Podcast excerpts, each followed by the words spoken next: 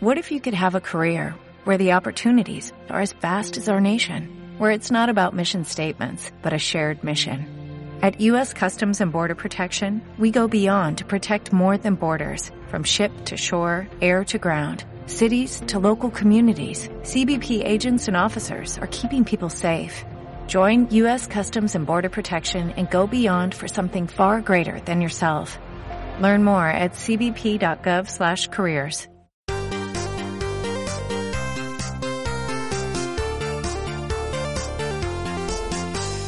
Bienvenidos de nuevo a Jugando Derecho. Volvemos, como siempre, para contaros cositas de derecho de los videojuegos y lenguaje mordoriano ni leguleyo. En esta ocasión me acompaña, y digo me acompaña porque Pablo no ha podido estar con nosotros esta vez, la primera en la historia del podcast, pero siempre hay una primera para todo. Pero me acompaña un compañero de la Hermandad del Derecho, también de la protección de datos, me acompaña Miguel Garrido de Vega o arroba caballero barra baja tinta en Twitter. Y por hacer un poco el quién es, o si os puede sonar por A o por B, porque hace muchas cositas, es colaborador de GTM, de la revista Kaibun, de Zenda Libros, compañero podcaster también en Noviembre Nocturno, que es un podcast de fantasía, terror y ciencia ficción, sino que nos cuente un poquito ahora él. Y lo más importante, por lo que le hemos considerado invitarle hoy a Jugando a Derecho es miembro del estudio, el miembro jurista además, Night Council Studio con un juego de terror tan en desarrollo que es Atlas Negro Infernum y que además han tenido un Kickstarter súper súper exitoso. Así que bienvenido Miguel, gracias por aceptar nuestra invitación. ¿Qué tal? Eh, buenas noches Darío, muchas gracias a vosotros por, por invitarme y, nada, por dejarme contar aquí mis, mis historias, que es una cosa con la que siempre ando a vueltas, sean historias legales o sean historias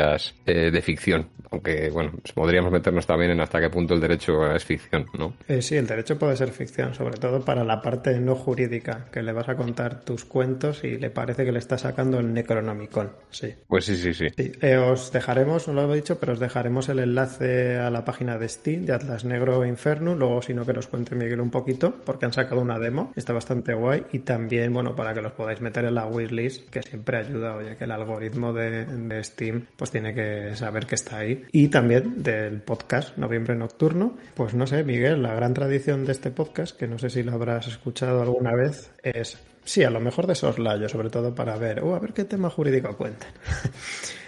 es, bueno, la gran tradición es hablar un poquito, muy poquito, o un muchito, también depende de lo que quieras, de a qué hemos estado jugando. Y no sé si has hecho obligatoriamente como miembro del equipo un poco de beta tester de vuestro propio juego, o incluso si después del trabajo como abogado esto que tienes añadido, has podido jugar otra cosa. No sé, cuéntanos un poquito. Qué pregunta más interesante. Bueno, pues como te imaginas, eh, bueno, va por rachas, o en mi caso va por rachas. Yo soy muy jugador, pero hay épocas, ahora no te voy a mentir, igual llevo pues tres meses que he jugado dos veces, ¿sabes? Eh, en estos Lógico, meses, es, normal, ¿eh?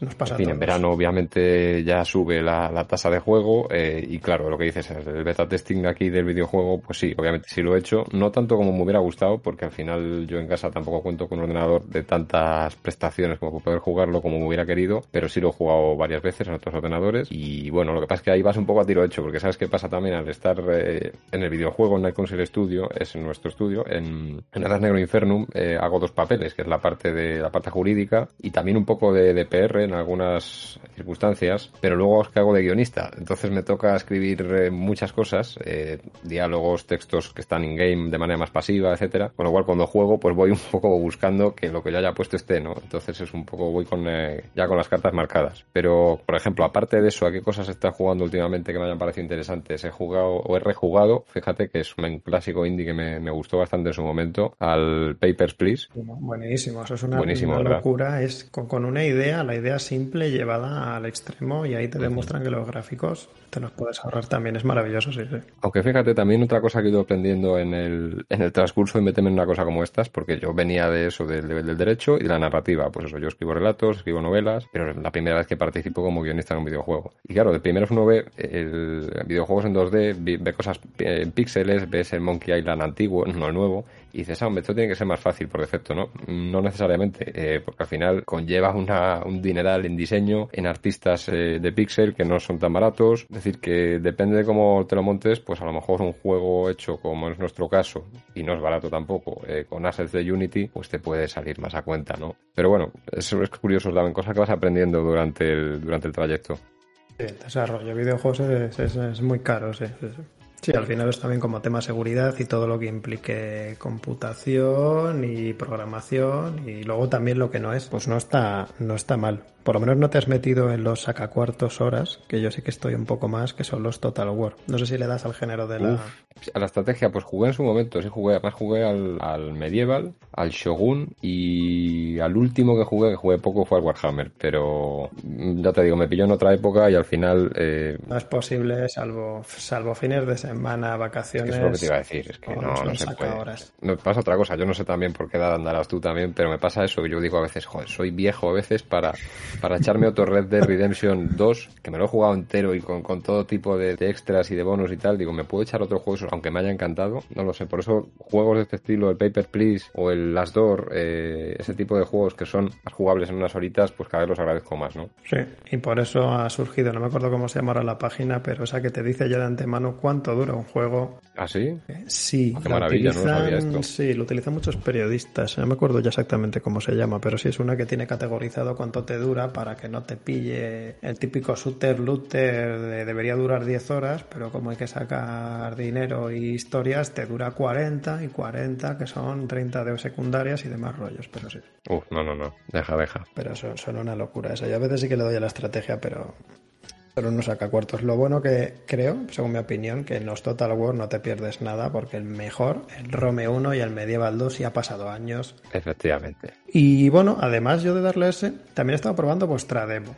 Y me ha molado lo que he visto. Se nota que todavía está el juego en desarrollo. Sí, sí, sí. Pero toda esa ambientación y también la, como la narrativa la has hecho tú, entiendo, está, se nota mucho que las noticias, por ejemplo, todas las radios, ahí están escritas a conciencia. De ser sincero, también sabes qué pasa, somos muchos en el equipo, somos siete. Entonces yo digamos que me encargo mucho de la parte guion, eh, pero tengo un compañero también que está en guion conmigo y luego está el game designer, que el game designer es un poco comodín también a veces. Es decir, cuando no llegamos, nosotros, porque estamos metidos en mil cosas, él también, por ejemplo, algún texto lo puede escribir, ¿no? Y luego, ¿qué pasa? Que la narrativa del videojuego, en este caso, es un videojuego que decir, no, no es una adaptación de, está inspirado en, o está más bien incluido en el universo de saga literaria Atlas Negro, que Atlas Negro es una saga literaria de terror, de fantasía, en la que yo participé hace unos años, que la coordinó el escritor Álvaro Aparicio, y, bueno, yo participé con un relato ahí, que está ambientado en el edificio España, aquí en Madrid, así, digamos, un poco apocalíptico, porque de hecho la saga en sí es apocalíptica, lo que pasa es que es apocalíptica, digamos, como con tintes esotéricos. Imagínate que estás ahí, estás ahora mismo aquí, ¿no? Donde estás aquí grabando el podcast y de repente se te aparece al lado un ser eh, incorpóreo con una vaga forma humanoide y que además, pues que no se mueve, pero que te mira y está ahí quieto. Pues, ¿qué pasaría, no? En ese contexto, pues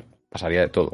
A resurgir de los, de los radicalismos eh, religiosos, eh, luchas de poder, etcétera. Pues eso es un poco lo que pasa en la saga literaria. Y a partir de ahí, pues hemos creado una historia nueva dentro de su universo y es lo que hemos incluido en este videojuego. Porque también otro elemento que tiene mucha importancia eh, en esta saga son las sectas y los cultos. Entonces aquí, pues digamos que estás, bueno, lo, verás, ¿no? Lo habrás visto cuando has jugado la demo, que tiene mucho que ver con uno de esos cultos. Está bien conseguido, esa ambientación esotérica yo creo le da, le da un puntito. Y también la voz, no sé cómo llamar, la voz en tu cabeza, voz fantasmal, voz en off. Yo he jugado la versión española porque digo, sí. que se han currado la, la versión que se venderá más, que es la versión, entiendo que será la, la original, que es en inglés, pero a ver la española se han puesto aquí y a mí la voz, por ejemplo, de ese fantasma, vamos a llamarlo así, ya nos contaréis cuando lo saquéis qué es, pero me ha, parecido maravilloso ese doblaje. Claro, ahí sabes qué pasa también, también vamos un poco con, truco, porque mm. quien hace el papel, digamos, del personaje se llama La Palabra, es la voz de, Alberto Martínez Carcedo del podcast Noviembre Nocturno, y que tiene un vozarrón, que es un podcast que no es porque participe yo ahí, pero es un podcast fantástico. Sí, sí, sí,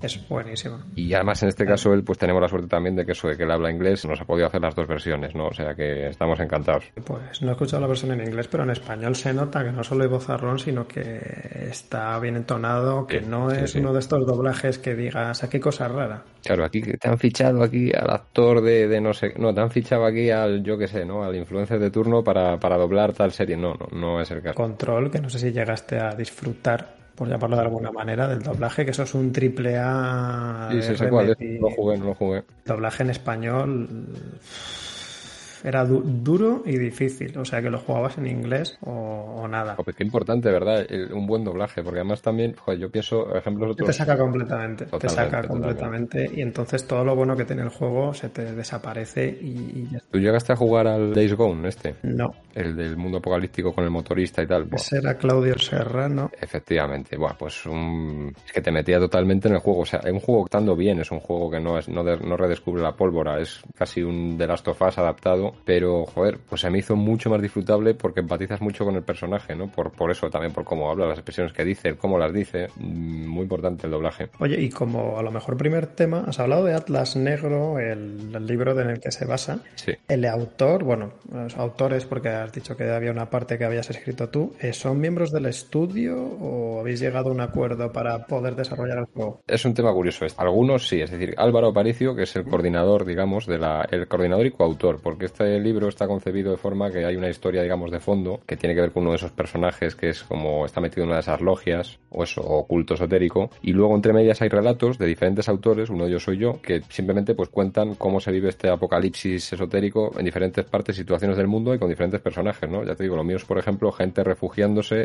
en edificio España, pre a lo que es ahora, ¿no? Cuando estaba abandonada totalmente. Hay otros, por ejemplo, que es, pues eso, eh, a una persona a la que le aparece, se le materializa un fantasma en la cocina, también que es un relato buenísimo. O otro que ve, pues que es un youtuber y cuenta cómo, pues eh, de repente eh, hay un caso también de una desaparición de una niña, bueno, diferentes formas de manera más cotidiana, desde lo más cotidiano a cosas como más ya institucionales o más, ¿no? Pues cómo se aborda desde tal óptica en tal gobierno, bueno, es un poco así. Y sí, lo que me preguntabas, pues mira, algunos de nosotros sí estamos, porque Álvaro, Álvaro Aparicio, el coordinador del libro, está, es el game designer y el director del proyecto. Luego el otro guionista, que se llama Miguel Ramírez Moreno, que encontraréis en redes como Miguel Aso, el otro guionista eh, también va a estar ahora porque el libro se va a reeditar. Estaba, estaba descatalogado y se va a reeditar ahora en otra editorial. Está a puntísimo de salir, o sea, mm, se pueden hacer pre-reservas ya en la web de Orcini Press, se llama la editorial. Pues este chico, Miguel Aso, eh, mi compañero, el, guionista, también tiene un relato ahí. ¿Qué más? ¿Qué más? Eh, luego, bueno, luego el resto de autores no, pero bueno, sí tenemos un acuerdo, eso lo tenemos cubierto. Que os queda en casa y no tenéis aquí que hacer cosas extrañas o tener que vender el alma al diablo para que os dejen,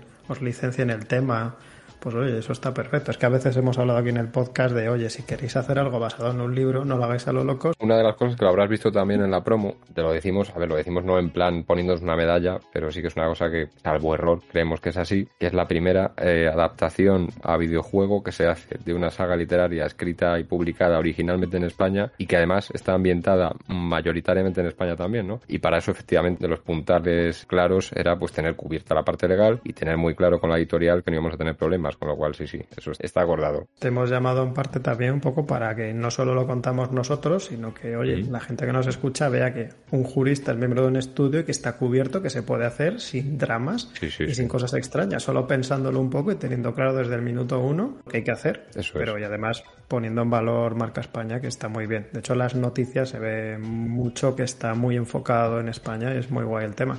Y oye, además habéis sacado el Kickstarter que enhorabuena por eso. Que hemos visto también que estaba la, Lara Isabel por ahí, ¿no? Os ha ayudado. Sí, Lara, bueno, Lara es fantástica, es nuestro brazo de marketing. Sin ella, pues no sé qué hubiéramos hecho, porque nosotros aquí, te digo, somos todos neófitos en, en esto. Aunque llevamos un tiempo ya con el videojuego, pues vamos aprendiendo a base de palos. Y esa parte del marketing, esa parte del marketing la teníamos, digamos, pues era lo que no teníamos ninguna experiencia en ello. Y ella ha venido a suplir eso y la verdad es que es fantástica. Sí, es maravillosa. Nosotros la conocemos de que hizo de moderadora de una charla que dimos, eh, bueno, cuando se publicó Ludum Lex. Sí, sí, sí. Y estuvo allí dando caña y sobre todo parando las preguntas, porque como comprenderás, preguntas había a mil. Y muy, muy maja, además se los conoce a todo el mundo y es la de referencia. Oye, qué guay. ¿Y Kickstarter te llegaste, por si eh, entiendo que al final tenéis que ir a esa plataforma, pues porque es la que tenéis que ir, pero si te llegaste a mirar por alguna casualidad el contrato, viste alguna cosilla extraña, te lo miraste cuando estabas tomándote un café después del trabajo y cerraste los ojos. pues cerré los ojos y no y le veo una plegaria aquí a Cthulhu. Pues a ver, no, realmente no teníamos mucha más opción porque es la plataforma de referencia. Entonces sí, me lo leí, advertí de cosas a quien, a quien toma las decisiones, que las tomamos un poco en horizontal porque esa es otra cosa buena que yo creo que tenemos en el estudio, pero eh, digamos que eso, advertí de lo que pasaba y dije, oye, aquí pasa esto, pasa esto sobre todo fiscalmente. Yo no soy fiscalista, para empezar, que es otra cosa que dejo clara, pero eh, intuyo que ocurre esto y en caso que hubiera problemas habría que consultar con alguien que nos dijese esto. ¿Estáis de acuerdo? ¿Os parece bien? Sí. Pues adelante con los faroles. Pero bueno, que ya lo sabes, es un poco el papel que tenemos nosotros. Nosotros no decidimos. Y, si es, perfecto. Al final tú vas contando cosas, incluso de cosas, como bien has dicho, yo no soy fiscalista. Los abogados, al igual que los médicos, no sabemos de todo. Y aunque por formación jurídica podamos decir, yo creo que aquí hay problema, eh, lo suyo es que cada uno se dedique a, pero pues estando tú en, en el estudio ya has podido ver el problema. Pero sí, hay cosas por de formación profesional, nos metemos en el 90% de cosas que se publican en Internet y nos llevamos las manos a la cabeza. Y si tuviéramos que andar pegándonos con todo, no viviríamos en el mundo real. Que sean abogados in-house que escuchen esto también, pues ya lo sabrán, somos el enemigo, generalmente, ¿no? Dentro de la casa y fuera. Entonces, aquí, pues hombre, yo tengo la suerte también que, juego, iba a decir, fíjate, eh, juego y, colaboro en esto con amigos, pero aún así muchas veces soy visto como, perdonad, pero, de hecho me llaman un poco memento mori, ¿no? Porque siempre estoy para recordarles, perdona, pero es que eh, esto no es así, perdona, pero es que la cesión de derechos, dicen, joder, ya está este con la cesión de derechos. Oye, ese nombre nos le apuntamos, es bueno, ¿eh? ¿eh? De hecho, claro, me lo preguntó un día alguien, ¿por qué tienes puesto en Twitter lo de, lo de Memento Mori? Y digo, bueno, porque siempre estoy ahí detrás, ¿no? Como, en Roma, como en la antigua Roma, y de, eh, a César, escucha, pero vas a morir, pues un poco igual. Es que en el podcast lo hemos dicho, Ludo Next también, porque al final siempre está bien, pero el, demonio y el derecho se esconden en los detalles. Cuanto antes detectes el problema, a lo mejor le puedes poner solución, porque si lo haces demasiado tarde, a lo mejor ya no. Y sí, no gusta, porque al final es como una especie de stopper, que están los demás haciendo, wow, verás el juego que bien va a salir. Pero si te hacen caso, entonces a lo mejor pues no hay ningún resquicio raro, pero sí. Yo voy a venir aquí con el típico discurso que también te sonará y os sonará a los que lo escuchan en el programa, pero el de es importante que los abogados seamos business partners desde el principio, pues, pues es importantísimo. O sea, si te quieres hablar problemas, la verdad es que cuanto antes estés metido en el fregado y cuando antes estés dando opiniones y antes estés, y no significa eso tampoco que haya que plagarlo todo de cuerpos documentales y venga contratos y venga contratos. Bueno, pues a veces, oye, si se tiene muy claro que con X proveedor es muy importante tener, yo qué sé, pues un animador 3D que lo necesitas para animar la figura que has hecho, tal. Mira, pues que este hombre no te firma contrato, por lo que sea, bueno, pues por lo menos algo hay que tener, algo hay que tener, aunque sean unas condiciones por correo electrónico, pero papel del script manen, pues también es importante. Oye, y en tema licencias, software, cosas que hayas utilizado, en tema ya del motor, ya nos has comentado que bueno, es Unity.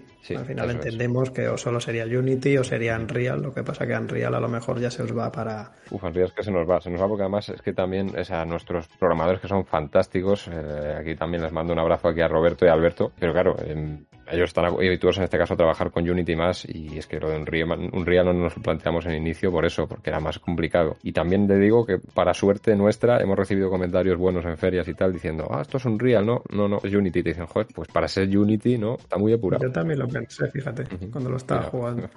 Hay otro, el que sí que están utilizando Unreal, no sé si lo conocéis, un estudio de Valladolid, además. Yo soy también de Valladolid, que es Pentakill Studios. Sí, sí, sí, los conozco. Que están haciendo un juego de terror que se pinta muy bien. Lo que pasa que yo creo que ahí hay más, hay, yo creo que más años. Era un proyecto, además, creo que tenían empresa y que esto era el estudio que estaba montado, pero ya veremos. Ahí tenéis competencia también.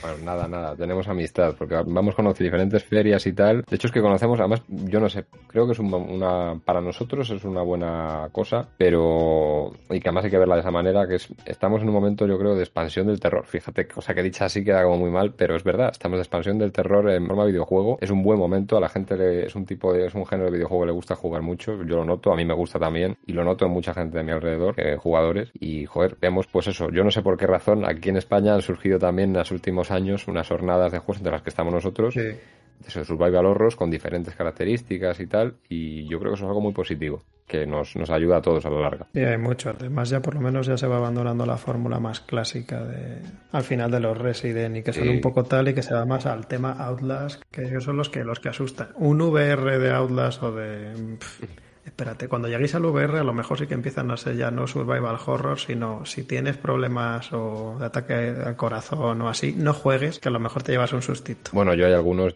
¿A ti te ha pasado? ¿Tú eres jugador de género de terror? Mm, no lo juego mucho, pero alguno... Eh, yo el que más... No sé si es... No es de terror como tal, pero si es de tensión. El que peor lo pasé en el Alien Isolation. Joder, uff, pero sí, sí, sí. O sea, yo, para mí sí es terror. Yo lo pasé mal, ¿eh? Yo lo pasé bastante mal. Lo intenté jugar en difícil, pero esa ya está muy bien programada y digo, mira, tío esto ya empieza a pasar el momento de que me, fastidia, pero ese es, maravilloso la inmersión. Es que yo tiendo un poco también a los adomaso y fíjate, también pasó con Alien y me pasó también con, con el Legends of Fear, pues eh, a mí me gusta jugar, eh, casi te digo, a oscuras y con los cascos, de noche. Entonces, claro, hay momentos en los que digo, mira, me voy a parar ya porque me va a dar una taquicardia. De verdad es que no, no puedo, mañana no lo estoy para contarlo, como siga jugando un rato más. Oye, y alguna cosilla, bueno, también es importante, porque nos está escuchando, que hemos hablado de licencias y demás, también, por ejemplo, si se opta, que entiendo que aquí no, por una licencia, open source está bien, pero por una licencia totalmente de software libre. No sé si habéis optado por alguna de esas cosas que luego os puede atar a que ciertas partes o que todo el juego solo lo podáis poner en esa licencia y luego no se pueda licenciar en un, con un editor y cosas extrañas de ese tipo. No, Entiendo que a lo mejor habéis optado por Open y poco más o por software propietario. Sí, todo software propietario, todo es de pago. O sea que nos hemos preferido tirar por la calle en medio, que será más fácil o más difícil. Para nosotros ha sido más fácil por esas razones y por otras, ¿no? Pero, pero sí. Lo comentamos por si alguien está escuchando, las GPL es maravillosas y el software libre total es muy guay, pero las condiciones que estáis aceptando, esas que no leéis y no tenéis a un Miguel en el estudio, os dice que tenéis que compartirlo igual y luego a lo mejor os viene un Sony y dice, oye, ¿y esto qué pasa? Eh, ¿Esta parte qué? ¿O me la quitas? ¿O no hay edición del videojuego? ¿No hay contrato de publishing? Pasa con muchos materiales que uno a veces eh, pretende, y además, pues claro, lógicamente en su bondad, eh, muchos participantes, pues en equipo, de otros equipos, imagino que igual, te dicen, ah, tal, oye, fantástico, porque voy a meter, pues para, el, yo qué sé, la cinemática, estas imágenes de este banco de imágenes que yo pago a nivel personal, con mi licencia de, autónoma que soy, y te dices, espera, espera, espera, no, que esa licencia solo cubre el uso por ti, no cubre el uso comercial, no, ese tipo de cosas a veces están como muy escondiditas, bueno, a veces ya lo sabes, siempre están escondiditas y te puedes llevar un susto. Siempre están y además a lo, mejor la habitual, que algunas veces nos lo preguntan, es, oye, el Creative Commons que cubre. Hombre. Pues no tanto como os pensáis. O sea, que parece muy bonito, pero normalmente el Creative Commons, si son muy guays, al menos reconocer autoría y no siempre para todo. Y no intentéis luego registrar el videojuego con Creative Commons o hacer cosas extrañas de ese tipo. Y por eso, en licencias, consultad siempre a un, a un Miguel, porque es que no vais a perder, hay muchos matices que están escondidos, porque tampoco les interesa muchas veces ponerlo claro, será el típico contrato leguleyo. En algunos nos ha pasado que hemos tenido que escribir al, propio proveedor y decirle, oye, yo de esto deduzco esto. ¿Es así? Y te dicen, sí, es así. Si quieres esto otro, paga más. Vale, muy bien. Ese consejo es maravilloso. Las miguitas de antes. Consigue un correo, el correo que te diga quién es por escrito y tú ya tienes prueba en el caso de que empiecen a pasar cosas extrañas. Eso que has dicho es clave. Además es que, fíjate, yo creo que es una cosa que repito, bueno, a los clientes y a todo el mundo y a estos en concreto, digo, a mis compañeros de equipo, lo repito, al final no se trata tanto siempre de, ah, es que tener un contrato con canónico, con esta forma, no, no, se trata de generar pruebas, siempre, con todo lo que hagas, ¿no? Para pruebas más fuertes y pruebas más, más endebles, pero se trata de generar pruebas. Pero el contrato tiene un contenido tasado mínimo, pero no tiene una forma establecida. De hecho, Hemos puesto en el podcast en algún momento, sí que pusimos un contrato que no sé si has visto muy guay, de una empresa chocolatera holandesa que ah, es Tony's, que es una infografía súper guay, que ese es su contrato de trabajo. En España tendrías líos porque aquí tenemos el modelo oficial del ministerio y te dirían que qué es esa cosa rara, pero si tú miras el contenido y dices, coño, es que tiene el contenido que debería ir en un contrato. Y porque somos clasicotes también, ¿eh? nos gusta eh, la parrafada. Bueno, lo decía, claro. Sí, bueno, aquí como tienes el modelo ese con la bandera de la Unión Europea oficial, que luego tienes que remitir, pues que a lo mejor el ministerio se te ponga, pero si no hubiera eso, ese contrato podría ser válido, pues porque en ningún sitio la ley te dice tiene que ser un contrato horrible, que solo se puedan leer dos juristas y se pongan a discutir de él. No lo dices, ¿verdad? Que sí, como bien ha dicho Miguel, pues no es más fácil para nosotros con una estructura básica y pegarnos entre nosotros sin que nadie entienda nada de lo que estamos hablando. Oye, en la demo he visto que estaba el logo de la Comunidad de Madrid. Sí. No sé si habéis recibido alguna, alguna ayuda a tema incubadoras. El año pasado eh, nos presentamos también las ayudas de la Comunidad de Madrid y sí, pues mira, tuvimos la suerte que nos tocaron, bueno, nos tocaron, nos concedieron eh, casi 25.000 euros y hombre, pues es, eso que parece mucho, fíjate, pues con eso hemos financiado la demo, que la demo pues en el mejor de los casos durante 30 y 50 minutos dependiendo de la pericia del, del jugador jugadora. Sí, yo tuve que buscar un libro, el de María Seli, le tuve que buscar ah, porque se me había perdido, pero sí, no estaba mal de duración la demo, ¿no? Por eso, pues fíjate, todo eso con 25.000 euros. Nos queda ahora de eso prácticamente nada y eso te digo para financiar todo esto, porque al final pagas, bueno, también te digo, además nosotros, los que somos del equipo internos, digamos, de momento cobramos cero euros. Es una cosa que hacemos todos, por, pues tenemos otros trabajos, lo hacemos en el segundo tiempo, en el tercer tiempo de cada uno y ya pues el día que esto genere royalties, si es que los genera, pues ya, ya percibiremos, pero de momento cero, con lo cual y aún así en pago de licencias, en pago de externos también, de proveedores externos que hagan lo que nosotros no llegamos. Otras voces adicionales que hay en el juego, también fantásticas. Yo que sé, en el pago también de, artistas también que incluyen, que nos ceden sus obras para incluir en el pago de, no sé, pues de todo tipo de materiales que tenemos unos cuantos que son de fuera y que, hay que hacer, ¿no? Entonces es bastante complicado. Eso es importante, la del pago por obras que os ceden para que estéis ahí. Eso también hay que tenerlo apuntalado jurídicamente. Sí, sí, sí. ahí, fíjate. Pues oye, sí, al final no es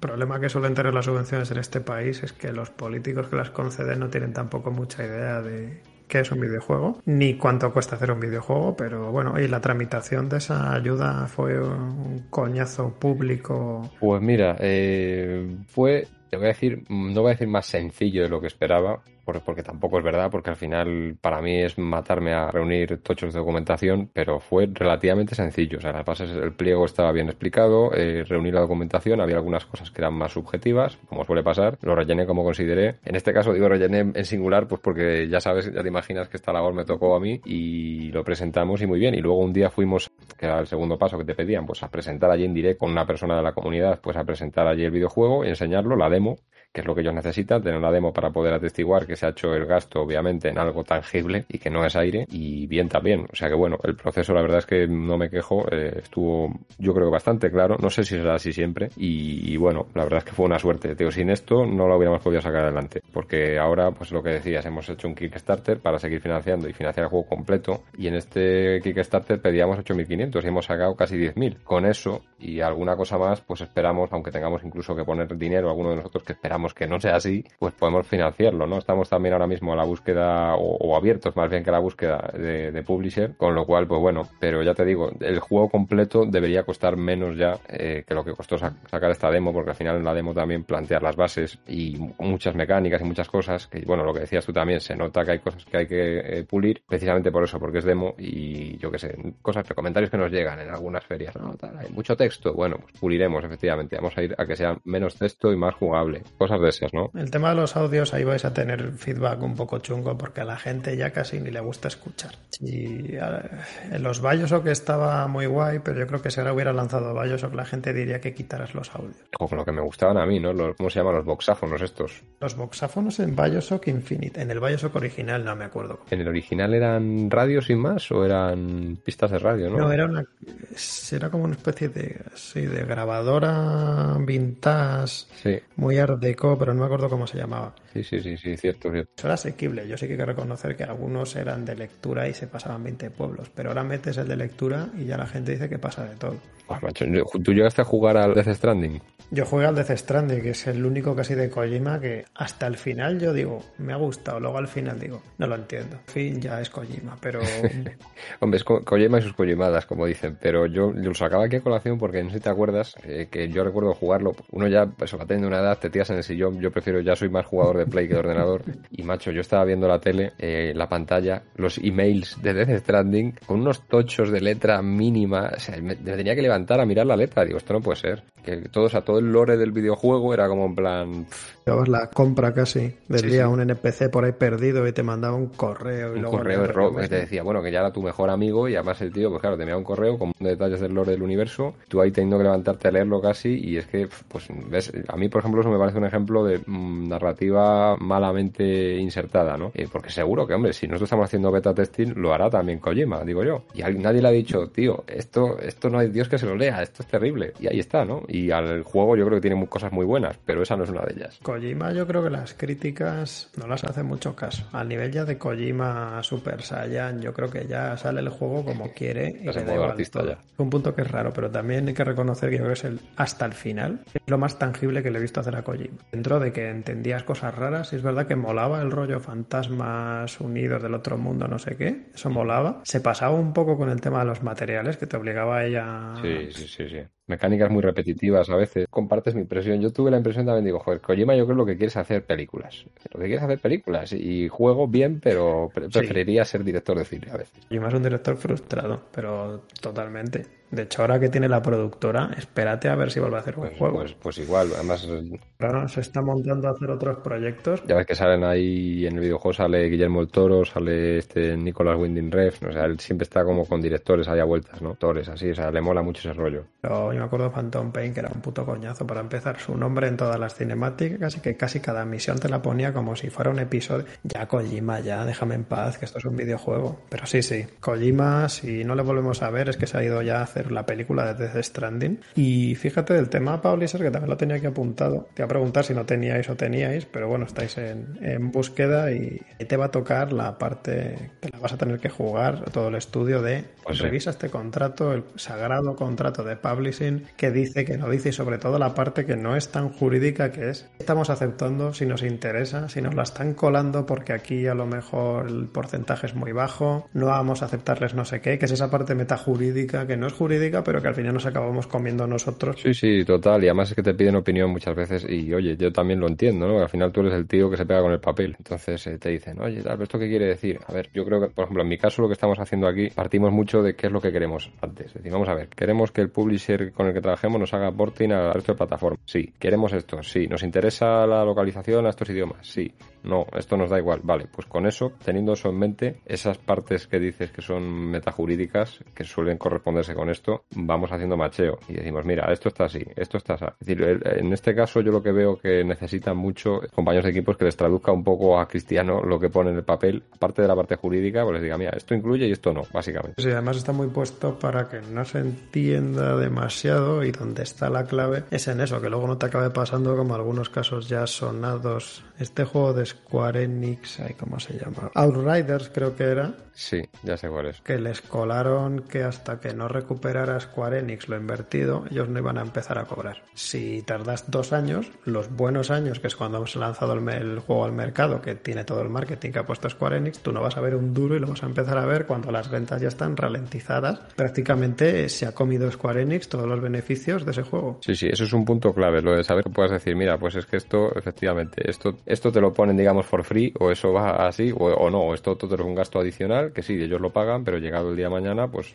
tú no vas a ver un royalty hasta que eso todo esté pagado y eso pueden pasar años. Si eres consciente de eso y te parece bien, pues oye, también efectivamente puede ser que el publisher te dé otras muchas cosas que seguro que sí, pero luego vienen los disgustos si no te lo has leído, si no lo has sabido interpretar, ¿no? Claro, y luego el control de que cumpla el contrato, porque ya también ha habido, es verdad que en, en publishers americanos que se ven noticias por ahí de cosas que se firman, pero que luego no se cumplen del todo y toca a alguien, que será a ti, pues sí. en el caso de que firmares con uno que no, que, que es imposible que, que, lo hagáis estando tú ahí, pero el típico piratilla que acaba sí. liándola y que os toca ya decidir cómo perseguimos a este hombre o dónde. Claro, nosotros aquí tenemos suerte también los publishers con los que estamos de momento hablando, etcétera, pues hombre, todo el mundo son publishers de reconocido, digamos, prestigio y hombre, pero todo puede pasar en esta vida, ¿no? Pero bueno, partimos de esa premisa, con lo cual no es que mire con otros ojos o con más cariño el papel, pero, pero bueno, por lo menos es un filtrillo que haces.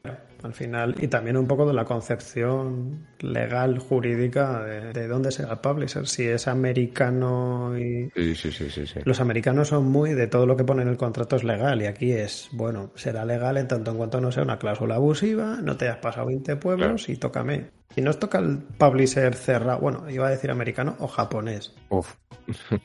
también tienen lo suyo los japoneses sí, con, sí, sí. con, este tema. Pero sí, bueno, y obviamente para el que nos esté escuchando, si estáis en conversaciones con un publisher, le pasáis algo, también pasadles un NDA como un camión. Hombre, clave. O hola, te paso esto, te paso este teaser, te paso este no que sea, y un no puedes difundirlo so pena de catapult. Sí, sí, sí, sí, sí, total, total. Y además, y yo no te digo es solo publishers, que por supuesto es el paso número de la cadena, porque viene a ser algo similar eh, para el que nos escuche a lo mejor y no esté tan metido o le dé curiosidad el, el mundo del videojuego, pero no esté tan metido, como a veces como pasarle un manuscrito de tu novela a una editorial. Y está en los registros, en el registro propiedad intelectual antes, pues hombre, pues casi sí, casi sí, es recomendable hacerlo, ¿no? Pues aquí de alguna manera. Lo que hicimos nosotros con lo Dublex, lo hicimos en Safe Creative, que ya a punto ahora es una forma, es un registro privado, pero es no se pueden registrar marcas, pero el libro sí que lo registramos y además, aparte de registrarlo, pusimos, ojo, cuidado, pena de catapulta. Es fantástico. Ese Creative funciona genial. No es por hacer public porque no tampoco me va a mí la vida en ello ni tengo ninguna acción ahí, pero funciona bastante bien. Es maravilloso. Te dicen muy claro, es verdad que a veces no se ve, pero ojo con los Creative Commons y ojo con las marcas que nosotros no registramos marcas porque las marcas tienen que ir a otros sitios. Y sí que es público, público, público. Bueno, más claro que esta es otra cosa que, bueno, supongo que la habréis hablado también aquí en el podcast. Pero claro, cuando vienes a hablar con, con proveedores, con publishers americanos, como allí para ellos IP es todo, es propiedad industrial, es propiedad intelectual, pues claro, ellos entienden las cosas así, pero aquí las cosas van por otra vía. Claro, y aquí, claro. Y luego viene el tema de mi ley de propiedad intelectual, que es la que regularía las obras, videojuegos, me dice que vamos a meter esto y vosotros vais a querer. Y luego también la discusión de, vamos a ver derecho a derecho, ¿qué A lo mejor te voy a ceder la distribución, pero no exclusiva, porque a lo mejor lo quiero sacar yo en Steam, o vete tú a saber, sí, al final... Yo qué sé, o luego te viene eso, el Kojima, Kojima reconvertido en director y te dice, es que quiero hacer una peli. Ah, pues espera, que le cedí absolutamente todo eh, a la distribuidora y la distribuidora... Te... Está la clave de tener a alguien y contactar a alguien de derecho especializado, que en este contrato, que es al final la clave de bóveda, no os va a salvar de todo, pero que esto esté muy claro y que no hayáis cedido legalmente cosas. Si habéis metido una cláusula abusiva y demás, pues podéis jugar que era abusiva y demás, pero si lo habéis hecho lo que no debíais cediendo cosas que no debíais y está todo bien, pues ya os metéis en un... Pues sí, porque la autonomía de la voluntad ahí te deja que tú te enmierdes si quieres o te enmarrones eh, y tú acabes firmando, claro. Señoría, que no quería firmar ya, pero usted firmó y no veo en el contrato nada abusivo, así que... Este porcentaje yo no es lo que yo quería, ya, bueno, pero es una cosa comercial y ahí sí que diste tu ok. Hemos en el podcast a veces, no sé si has visto, entiendo que sí, porque el de Raw Fury fue más conocido, que publicaron muy a lo guay de, eh, mira qué guay somos, que publicamos nuestro modelo de contrato de Hubo una versión de ese comentado por un desarrollador americano, sobre todo las partes complejas que no son de derecho, pero sí las partes que uno que ya las ha sufrido a la mente se las conoce y sobre todo también el tema de marketing o de cuánto va a durar la campaña de marketing o en qué va a consistir y también había, creo que les metían una cosa que la tenías ubicada porque se hablaba antes del porting, que es, vale, vamos a hacer un porting y no sé qué, pero eso va a ir en detrimento de tus beneficios, no de los beneficios del editor. Claro, pues que entonces dices, vaya, pues es que tu labor entonces, bueno, es que bueno, estamos como siempre, a lo mejor, no sé, en este caso yo no lo conozco, a lo mejor te daban otras muchos prebendas en otro aspecto, que lo dudo. Tenemos por alguna descripción de algún episodio, pero eso estaba guay con los comentarios. Y luego otro que es de Neon Doctrine, que no me con, no la conocí hasta que vi el contrato, que se estaba más o pesado. entiendo que es una, un publisher más pequeñito, pero estaba más o pesado. Y también hacía especificación a si tenemos que adaptar el videojuego en función a ciertas normativas tipo Alemania, lo vamos a hacer en la medida que sea necesario para poder comercializarlo. Y, no estaba muy hacia un lado, que es lo que suele ser, como el contrato lo suele hacer una parte, siempre se va, sino que estaba un poco ponderado, que a ti esto te viene cortísimo que te controlas todos los contratos, pero bueno, que por lo menos ahí estaban. No, pero que los comentarios aquí eran bastante básicos y jurídicamente pues es lo que ya hemos comentado, tampoco tiene más, pero oye, para recordarlo, para que cualquiera que nos esté escuchando, pues que por ahí los tenemos y no los pondré también en la descripción. Y oye, que, que, jugar. De hecho, hay que hacer un poco lo que dijo Mauricio García, el CEO de Game Kitchen, no tengáis miedo a negociar. mejor os viene un publisher enorme, pero porque sea enorme no quiere decir que tengáis que ceder. Es vuestro juego eh, y si la liáis legal, la habéis liado durante los años que dure. Sí, sí, total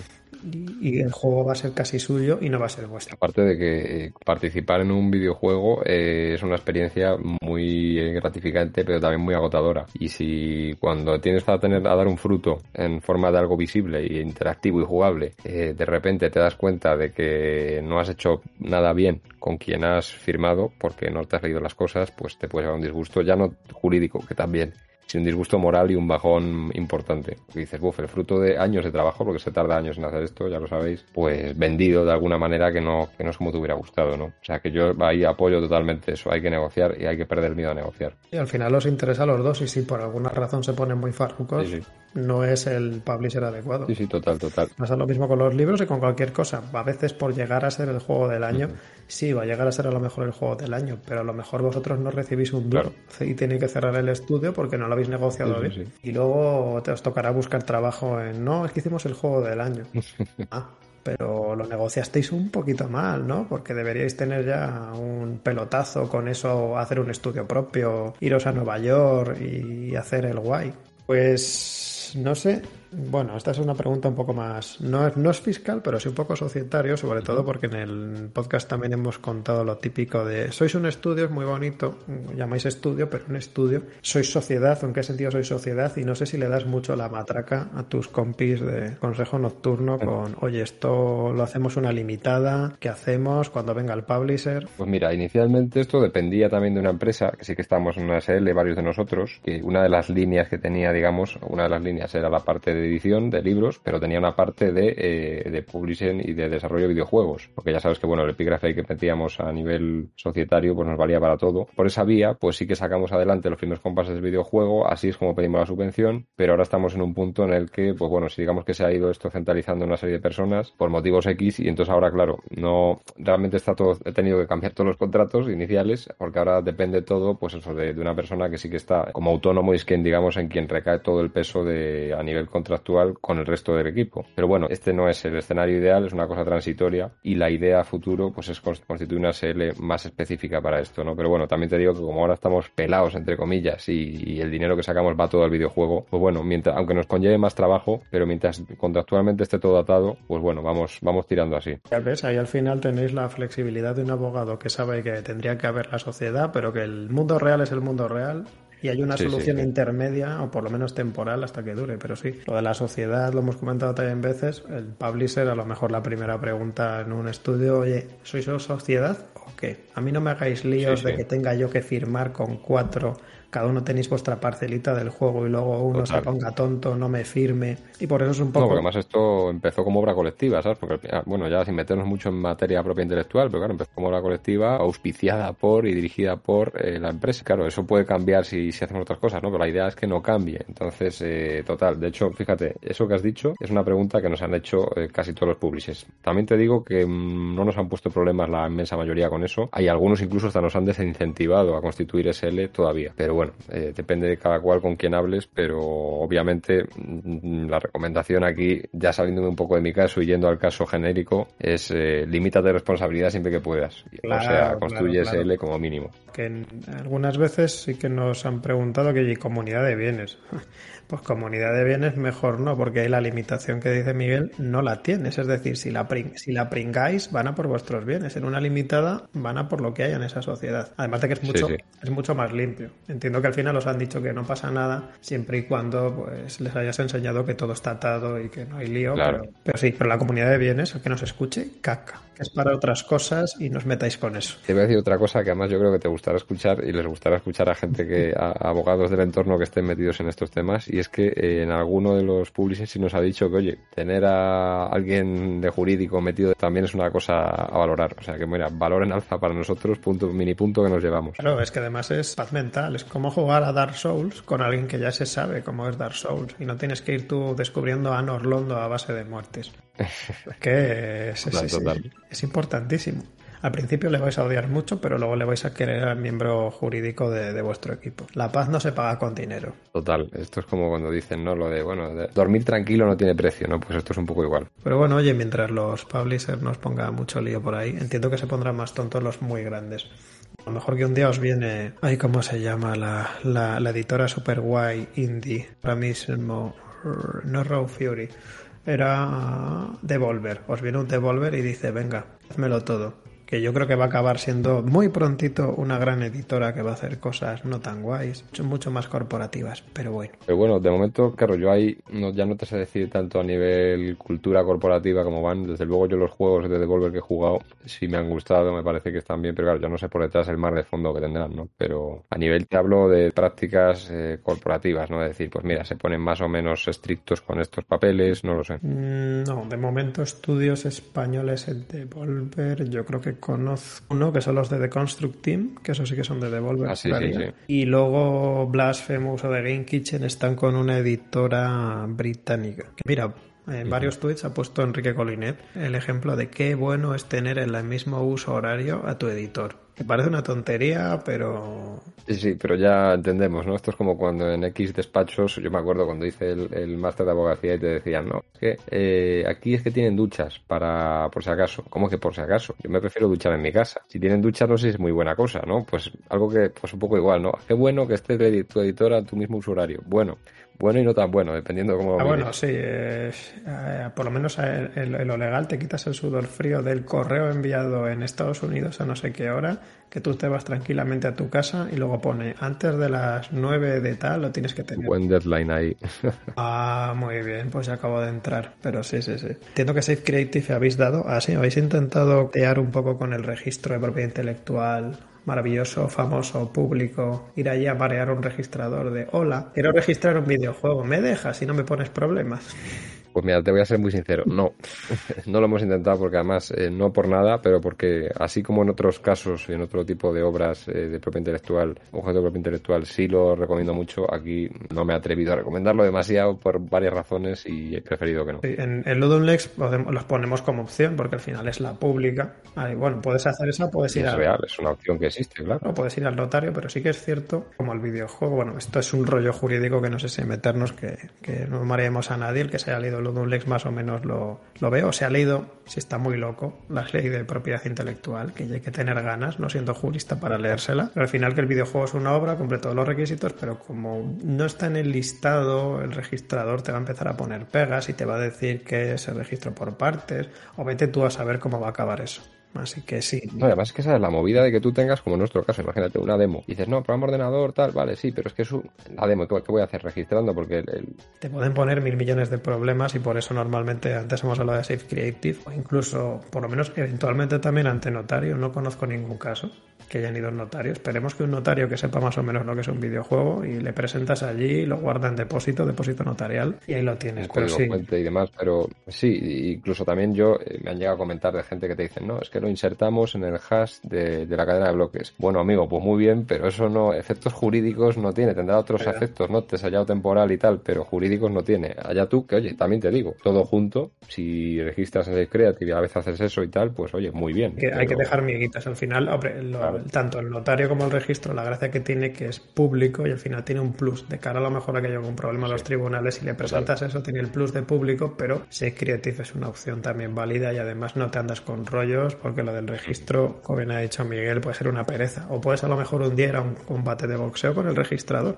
porque no le da la gana. No, y luego no te valen tampoco, no te registran las, ¿cómo se llama? Las, me dio el nombre ahora, las versiones en, digamos, en desarrollo, las, eh, se me dio el nombre, vamos, pero básicamente que no puedes andar registrando de la misma cosa versiones distintas, ¿no? Porque pues, son registros distintos y tú no quieres eso, ¿no? En fin, todos son problemas. Sí, pero como nunca reformarán la ley de propiedad intelectual, nunca lo harán. Eh, para, el, para la obra audiovisual sí que se hizo muy bien para el cine, con ley separada y demás, pero para el videojuego nunca seguirá. ¿Tú crees? Porque yo a veces pienso, digo, joder, no sé, si llega, llegará un momento en el que al final, también en España, acabe siendo bastante importante el sector del videojuego, pues eh, las cosas se caerán por su propio peso, ¿no? Digo, a veces lo pienso, digo, joder, no va a llegar un momento en el que se metan para bien. Sí, lo triste es que se han metido por el tejado. Claro, ese es el. Reconocido que se puede depositar al final en la Biblioteca Nacional y tú, ah, muy bien, entonces me estás reconociendo tácitamente que es una obra, entonces pónmelo fácil en el registro. ¿Para qué? ¿Por qué lo haces al revés? Déjame primero hacer el cauce normal y ya hago ya para conservación. Pues ya hablaremos, pero no empieces por la conservación, que ya es el final del juego.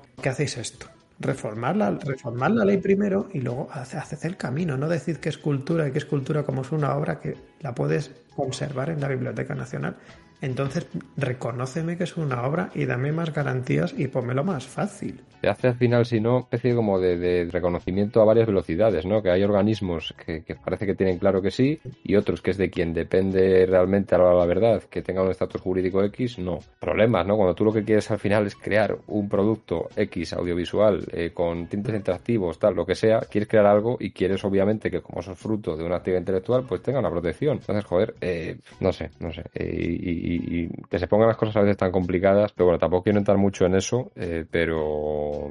Que, que, los esté escuchando y los abogados en el medio. ahí en el medio. A ver, ¿cómo lo hacemos? ¿Cuál es la mejor forma? Eh, pues la ley es la ley, la ley sí, pero la ley no, pero sí, por lo menos es que lo tienen todo. Obra multimedia, ponlo ya, obra compleja, llámalo como te dé la gana, pero hazlo. Y es el mismo ministerio el que ha hecho la reforma de la reforma de la ley que permite a Biblioteca Nacional hacer el depósito, hacer la conservación, se insta la otra reforma. Pero bueno, IZA Safe Creative de momento, sí, ahorrar los problemas de momento. Sí, sí, y luego el tema marcas, que también es importante. Si habéis desarrollado a lo mejor una marca para el videojuego o demás, ahí ya sí que os toca ir a registro público. Pues total. Y eso ya no nos metemos en el rollo. Si a nivel protección España, la oficina española de patentes y marcas, protección Europa, os vais a la oficina europea y protección mundial, pues no vais porque es muy caro. Y también, como se nota que al final, como bueno, también igual, sin entrar en rollo jurídico, pero como esto es constitutivo, se nota que es bastante más fácil todo, ¿no? Y aquí, pues eso, más rápido, más fácil, como más fácil de entender incluso para trasladárselo al cliente o en este caso a tu equipo, ¿no? Lo otro siempre estás con, medio medio. Aquí sí, aquí por lo menos dices, mira, la marca es esto, te vale para esto y la hemos registrado y nos vale tanto para este tiempo. Punto. Entonces es, eh, eso es bastante, más, fácil. Y, no intentéis ir a Safe Creative, aunque lo esté escuchando, para registrar marcas. No va por ahí. Eso.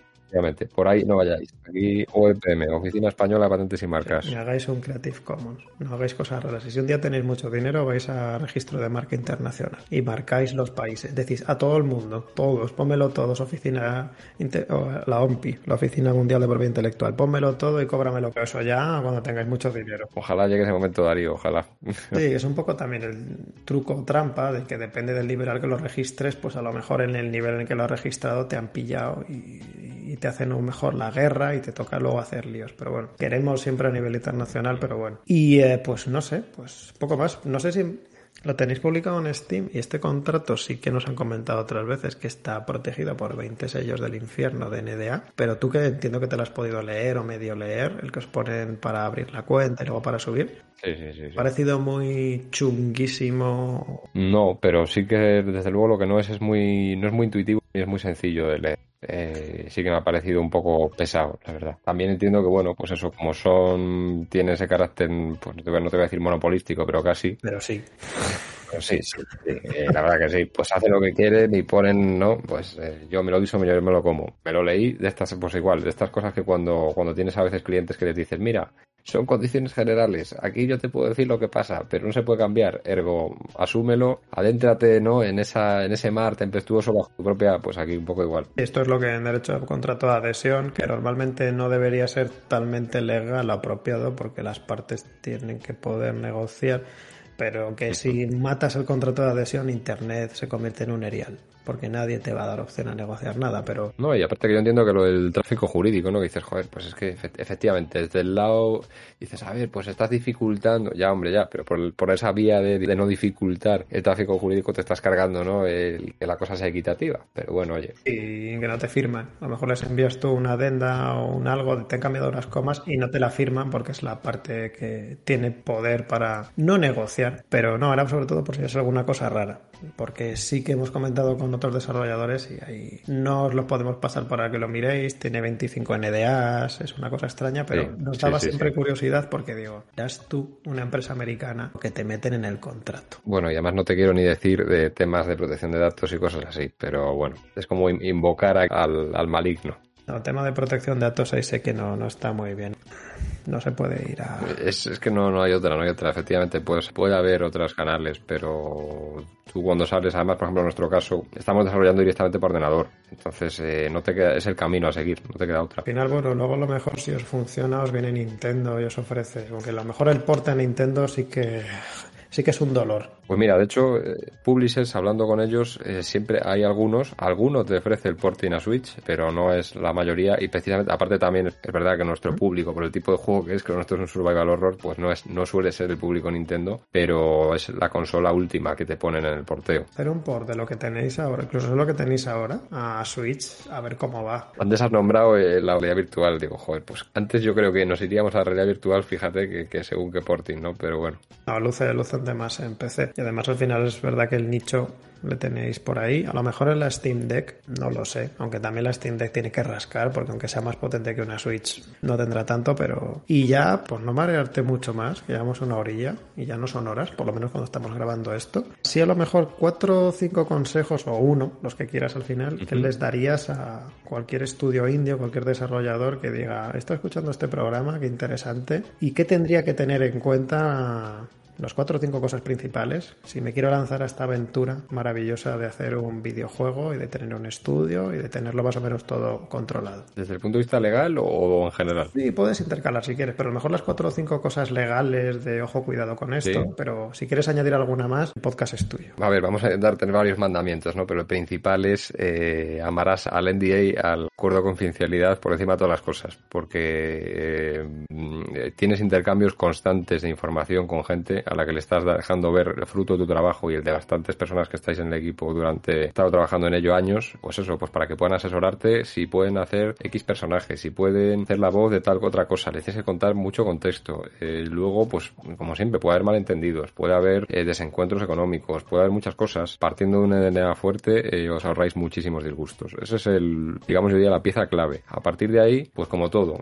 también no hay, también diría, no hay que volverse locos con, también esto un poco en mi detrimento y en el nuestro, ¿no, Darío? Pero no hay que volverse locos con intentar documentarlo absolutamente todo, eh, con contratos, eso es lo importante, porque además es que si no hay cosas que a veces no se pueden avanzar. Uno se encuentra, si uno quiere ser muy formal, te encuentras con que tienes que revisar absolutamente todo desde el punto de vista legal, todo lo que se hace, participar en cada feria, las grabaciones que se pueden hacer, a lo mejor, pues un, yo qué sé, es que si nos vamos ya a, cosas técnicas y muy estrictas, pues que te vas a, al streaming que te hace X mm, influencer al que se lo has mandado, de video influencia que se lo has mandado para que pruebe el juego y tal. No se puede estar en todo. Eh, o sea que abogados que tengáis un toque con el control, quitaros aquí también un poco esto, pero eso no dejéis de lado. El NDA para empezar y luego pues eh, sobre todo cuando ya se trate de transacciones importantes y de colaboraciones importantes, ahí sí cuatro ojos. Aunque sean no se puedan cambiar mucho, pero sí para advertir y que las decisiones se tomen conscientemente. Digo, no estamos aquí para decidir, los abogados, yo siempre digo, estamos para asesorar, para que la gente sepa lo que hay y si podemos advertir de los riesgos antes de que suceda. Y eso pues yo creo que hará la vida más fácil. Al final es eso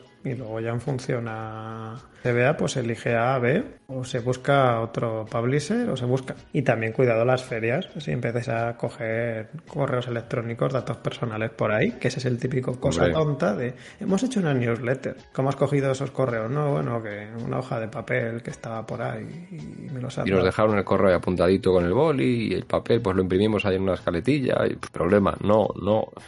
Aunque sea solo la newsletter para que la gente que le interesa sepa, se apunte a la wishlist y luego además esté siguiendo el desarrollo. Eso es un tratamiento ya y es que eso es muy tonto. Sí, sí, sí, sí, sí total, total. Que lo tienes más, ¿no? Porque ya como un estudio pequeño no tendrías más riesgos de protección de datos, pero solo falta que alguien, normalmente la protección de datos ya ya, ya cerramos, te toca las narices el que se enfada por lo que sea. Normalmente no relacionado con protección de datos. El que te quiere fastidiar que no le has enseñado la D, porque parece que le has hecho un feo, por lo que sea, atacar por el sitio que vea. Y normalmente la protección de datos es muy fácil. Manera de buscarte las cosquillas hay siempre. Y además con esto tal cual, no, pero yo tengo derecho a, pero es que no me dijisteis, oye, me pedisteis tal cosa y me enviasteis un correo sin que yo os diera permiso y bueno, bueno, te puedes buscar un problema. También si por ejemplo os pasa lo que a Blasphemous, a The Game Kitchen, que hicieron desarrollo de dos o tres jefes, juraría que eran, que eran clavados a algo en lo que estuvieron mirando porque aquí la inspiración a veces se va, pues si os pasa eso, no os pongáis farrucos, llegad a un acuerdo y ya está, porque si son calcados, son calcados y, si se pone la cosa tonta y acaba los tribunales, lo perdéis. A lo mejor no habéis tenido culpa, solo que todo está inventado y hay a veces que vas a mirar una cosa, no te das cuenta, se te pasa y has acabado plagiando. Total, total, total. Además que eso que has dicho es muy importante porque, oye, pues propiedad intelectual, eh, cuando uno también te metes un poco a estudiarlo a fondo y tal, pues yo creo que una de las cosas en las que se basa es que en el fondo, pese a lo que pueda parecer, todo viene de algo y todos, claro. o sea, que todo es un flujo o un torrente de ideas que se ayudan unas a otras, por eso existe el dominio público ya un momento, por eso, no sé, eh, ergo,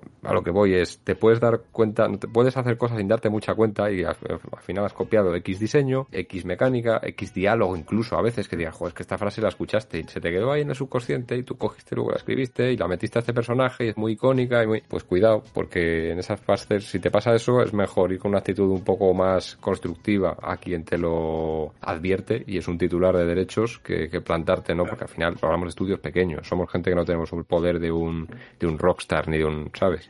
De un Blizzard, entonces no, no hay manera. Aunque seas Capcom, con la que le pillaron en el Resident Evil Village, vas a pringar igual, porque plagió monstruos a un director holandés como un camión. O sea que es que en ese caso el problema es que te han pillado y tú es que no tengas un poco de razón legal, es que no tienes nada y si va a los tribunales cascan y normalmente hablando, que parece una tontería, pero un buen abogado te va a asesorar que llegues a un acuerdo, no que vayas a los tribunales y te pongas tonto, porque la has fallado, pero oye, mira, sí, lo sentimos mucho, te pagamos X, a lo mejor un porcentaje, o como veas también un poco el feedback, pero llegar a un acuerdo y solventarlo sin problema, salvo sea Nintendo. Si es Nintendo, estáis jodidos.